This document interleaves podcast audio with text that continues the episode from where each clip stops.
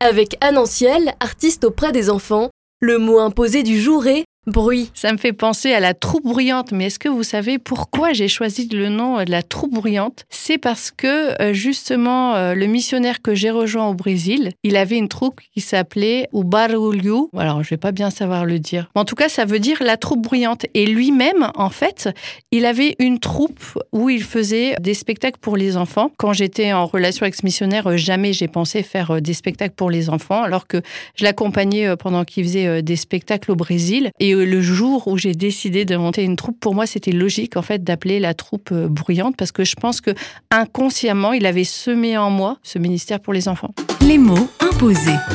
Un mot, un invité, une minute pour un instantané de solidarité.